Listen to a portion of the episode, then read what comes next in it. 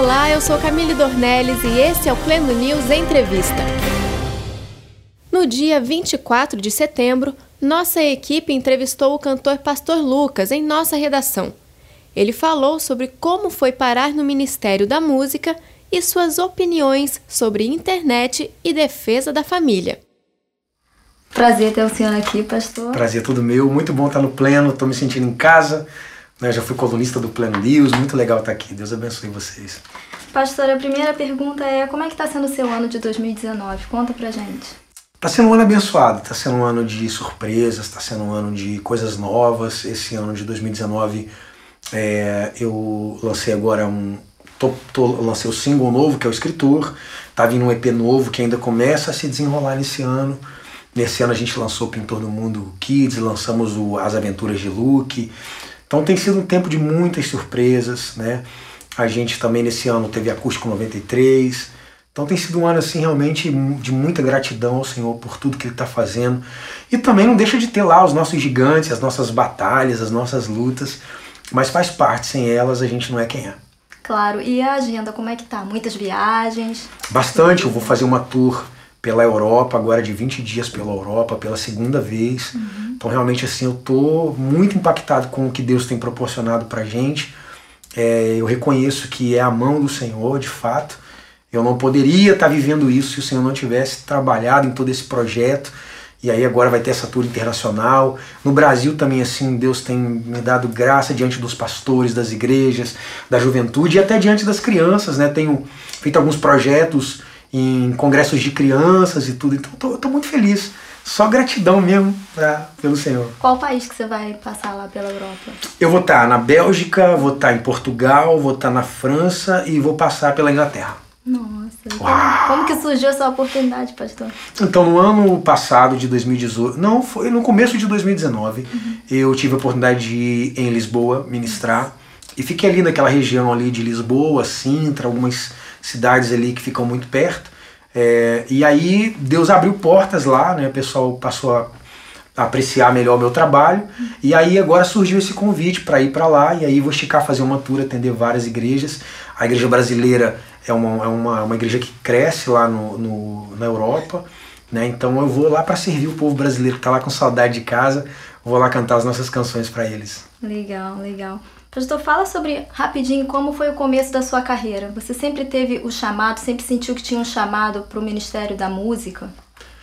Eu, eu, sempre, eu sempre fui envolvido com a igreja. A música surgiu ali na pré-adolescência. Uhum. Eu sempre conto isso, eu fui num show do Matos Nascimento no Limeirão, na cidade de Limeira. Aquele dia que eu assisti ele, eu disse, é isso que eu quero ser. Né?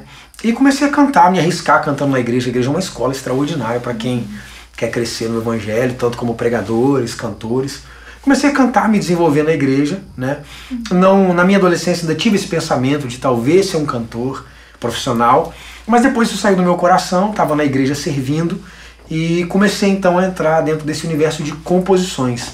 Comecei a escrever músicas, eu escrevia para os congressos de jovens da minha igreja, quando tinha algum evento especial na igreja, eu fazia uma música para aquele evento. Um dia essas músicas saíram das paredes da igreja, comecei a, a servir alguns amigos independentes que moravam ali perto, até que um dia minha música chegou no Regis Danese.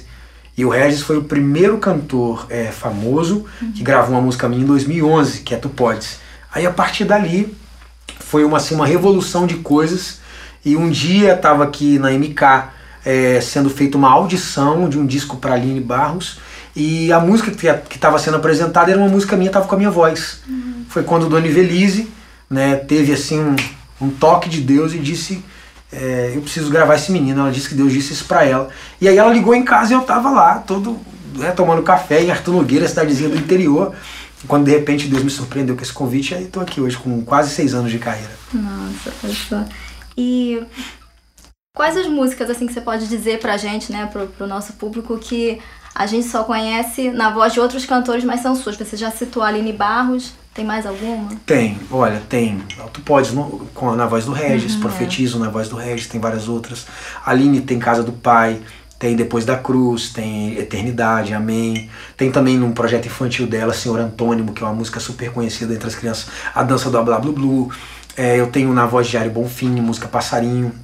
Eu tenho com Geraldo Guimarães, a música é, O nome é, meu Deus, Sopra como Vento, Queima como Fogo. Eu esqueci o nome da música, o título. É, tem com 4 por 1 Deixa o Céu Descer. Eu tenho é, com Cassiane, Oração de Verdade. Ah, que mais?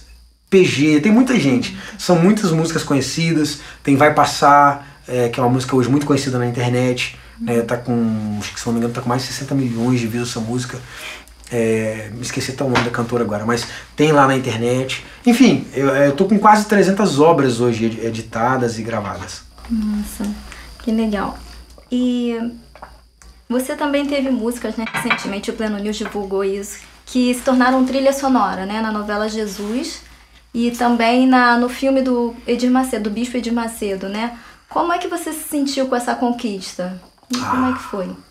A gente não sabe explicar, né, como é que a gente se sente. Essas, é, são surpresas que vêm. Uhum. E eu tava, não lembro onde que eu tava, mas eu cheguei, meu zap começou plim, plim, plim, plim, plim, plim, plim.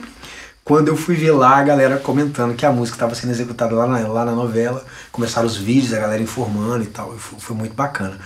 E no filme foi uma surpresa, uma grata surpresa, porque você imagina o Bispo Edir Macedo é muito conhecido no mundo inteiro uhum. e a música embalou o primeiro filme da biografia dele né? Tem um peso muito grande. É, saiu agora o Nada Perder 2, mas no Nada Perder 1 um, eu tive o privilégio de poder ter a música Marcas da Vida lá. Então é um negócio que a gente não sabe como é que a gente explica, mas é realmente é muito, um, algo muito bom, é muito bom de, de viver. Certo. É, e pastor, compartilha com a gente qual é o seu maior sonho. Você já teve várias conquistas, mas Deus é sempre. Deus pode fazer muito mais, né? Então conta pra gente qual, se você tem um, um grande sonho ainda para se realizar. Ah, eu tenho, eu tenho assim um desejo de, de poder fazer algo que pudesse revolucionar assim a minha geração, uhum. o meu tempo. Eu não sei se talvez com as crianças ou com os adolescentes, mas eu tenho muita vontade assim de realmente não só cantar para eles, uhum. mas poder gerar algum tipo de transformação na identidade dessa geração. Esse é um desejo que eu tenho de. Eu não sei como é, isso vai acontecer eu não sei como Deus vai fazer isso, por que viés, mas eu sempre tive no meu coração, sempre eu tive ideias revolucionárias e sempre quis é, fazer algo que realmente pudesse é, gerar algum tipo de fruto realmente grande. Hoje com a música, eu entendo que é, tem pessoas que se inspiram no que eu canto, que muitas vezes desistem de um suicídio baseado no que eu canto, mas eu queria fazer algo além disso, sabe? Eu queria poder realmente assim influenciar não é, em pequenos focos. Eu gostaria de realmente mover uma geração inteira, e como eu disse, não sei se pelas crianças, pelos adolescentes, pelos jovens, mas é um desejo do meu coração de, de, de, de fazer parte de uma história de avivamento uhum. na minha geração. E aí eu estou aguardando no Senhor para entender como e onde isso vai se proceder. Certo, pastor. É, recentemente, né, o senhor se posicionou contra o youtuber Felipe Neto. Sim. Né? Em relação a comentários feitos por, feitos por ele né, em um vídeo. Eu queria que o senhor falasse sobre isso, sobre a importância de alguém se posicionar, dos, de, de influenciadores como o senhor, né, que é pastor, que é cantor, que tem essa preocupação com a, com a geração, com essa nova geração. Fala pra gente sobre a sua decisão de se posicionar a respeito disso. É, eu, eu, venho, eu venho já há um tempo, de vez em quando, nas minhas redes, eu, eu, me, eu me comunico de uma forma mais pastoral com o público. É, às vezes eu entendo que às vezes isso pode atrapalhar um pouco a minha a imagem como cantor. Uhum. Mas assim, foi um episódio é, que foi o episódio das revistas, né? Ele comprou mais de 14 mil revistas para distribuir apenas porque é, o prefeito Marcelo Crivella teve uma atitude, eu também concordo que foi uma atitude sem embasamento legal, uhum. a questão da retirada dos livros, no entanto que não pôde retirar mas também de forma legal era um perfil de livro onde tinha um público livre circulando uhum. que deveria estar censurado de alguma maneira ou numa, numa prateleira especial ou embalado de uma forma é, diferente, né? É, por conta do conteúdo que ele tinha e ainda mais que o conteúdo do HQ tinha no seu título que era Cruzada das Crianças, né? Uhum. E soa muito mal, né? Para dentro desse debate ele soa mal. Eu respeito quem tem essa opção sexual, eu convivo com pessoas que têm, sempre menciono, não vejo problema nas opções. Todo adulto pode escolher o que quer ser. Uhum. O que a gente bate na tecla é que de alguma maneira a gente precisa influenciar a criança naquilo que durante milênios é, se estabelece num processo comum. Eu não gosto de tratar a homossexualidade como uma, uma anomalia, é uma palavra pesada uhum. para tratar assim. Mas eu, eu gosto de entender assim que é, você pega a, a Branca de Neve, ela tem um beijo no, na história dela. Mas qual que é o contexto daquele beijo? Ela foi afetada por um veneno de alguém que tinha inveja da beleza dela e ela só podia ser acordada por um amor verdadeiro.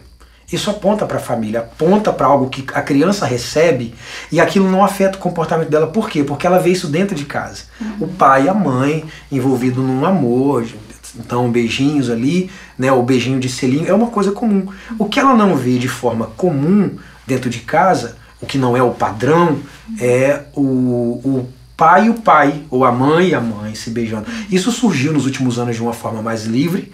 A gente não quer impedir que ninguém tenha essa escolha. Mas como a gente entende que não é parte de um padrão familiar, que a, todas as gerações que existem, elas são frutos de uma relação é, que junta sementes de um homem e de uma mulher, uhum. né? Então, dentro desse ambiente, se querem viver uma outra opção, ok, ninguém precisa proibir, mas o, não dá para influenciar uma criança é, a, a querer fazer isso. E o próprio Felipe Neto, há um pouco tempo atrás, ele questionou o erotismo é, da MC Melody.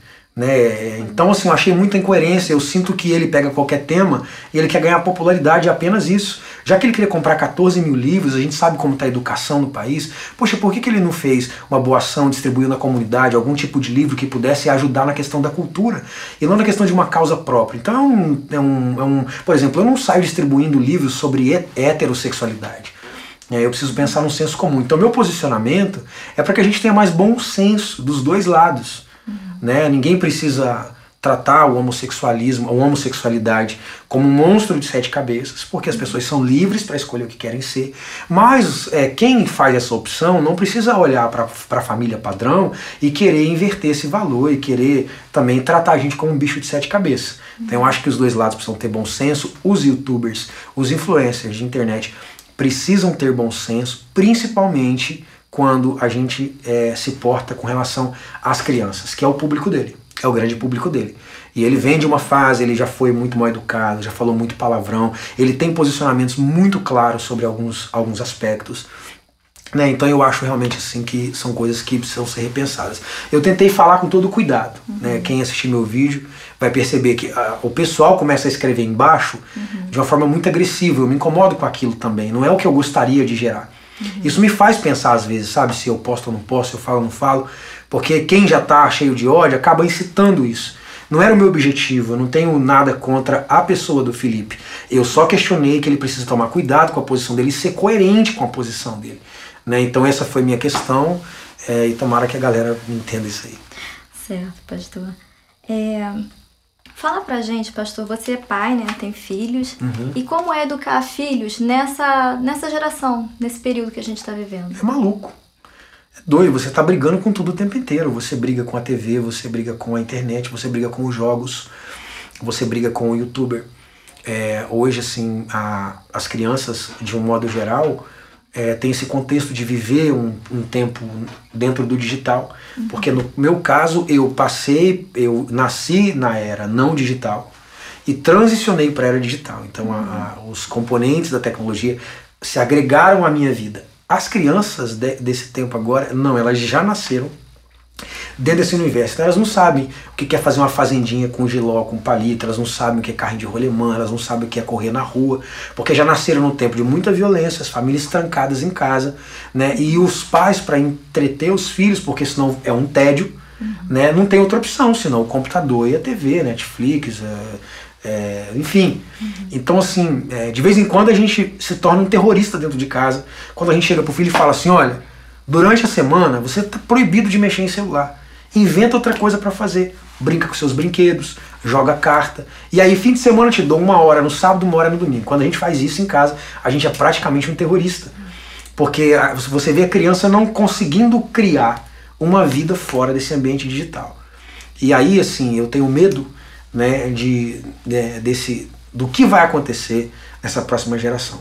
Porque na minha eu já tenho uma desconstrução muito grande por causa da ausência dos pais e da presença dos terceiros, escola, etc.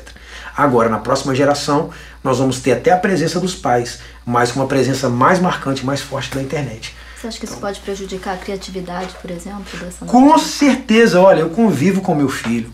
Ele era pequenininho, então ele falava, já estava aprendendo outra língua, ele tinha uma inteligência enorme. Quando ele acessou esse universo de internet, porque o que, que as pessoas procuram na internet? Entretenimento. Nós temos o hábito hoje, a gente vai fazer um percurso, a gente pergunta para o Waze. Você tem uma dúvida, você pergunta para o Google.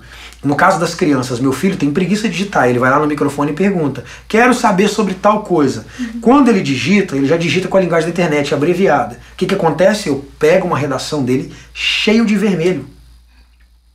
Por quê? Porque essa facilidade, ela realmente ela vai, ela vai nos deixando preguiçosos, vai, vai nos fazendo pensar o que a internet pensa. Então ela está mudando uma geração assim completamente volátil. Parece que tem uma geleia na cabeça dessa geração. Porque o que ele gosta de ver é a gente tomando banho de Nutella, gente mexendo com slime, né? Então eu, cara, eu falo, cara, tem muito conteúdo bom na internet. Mas essa geração não acessa os conteúdos bons. Né? Normalmente usa a internet para se entreter. E aí não sei o que, que vai acontecer né, com essa turma.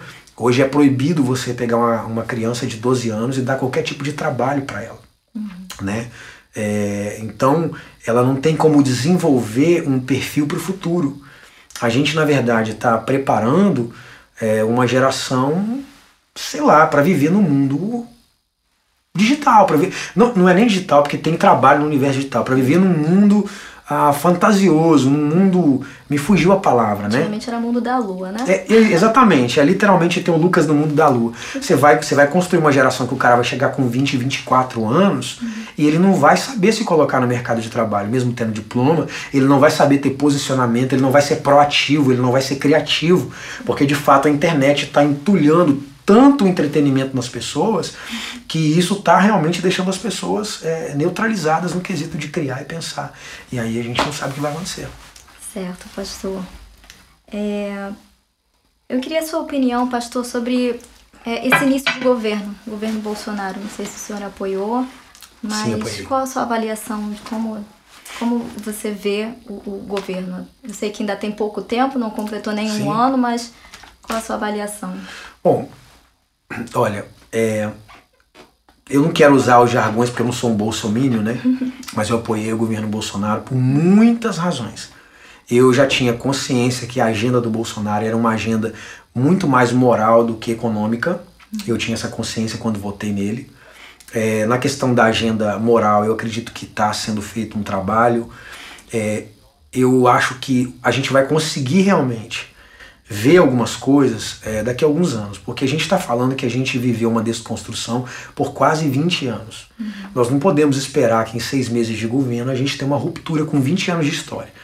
Mas eu sinto a cada nova ação, a cada, a cada nova uh, etapa, eu sinto que é, ele não está é, recuando naquilo que ele falou. Uhum. É, eu já assim já seria de boa valia, né, já seria muito bom ter um governo que não rouba né, o nosso país que está trabalhando por um crescimento no país. Então eu acho isso muito legal. Acho também muito interessante uma pauta que vem já em dois governos sendo discutida, todo mundo vai empurrando para frente, né?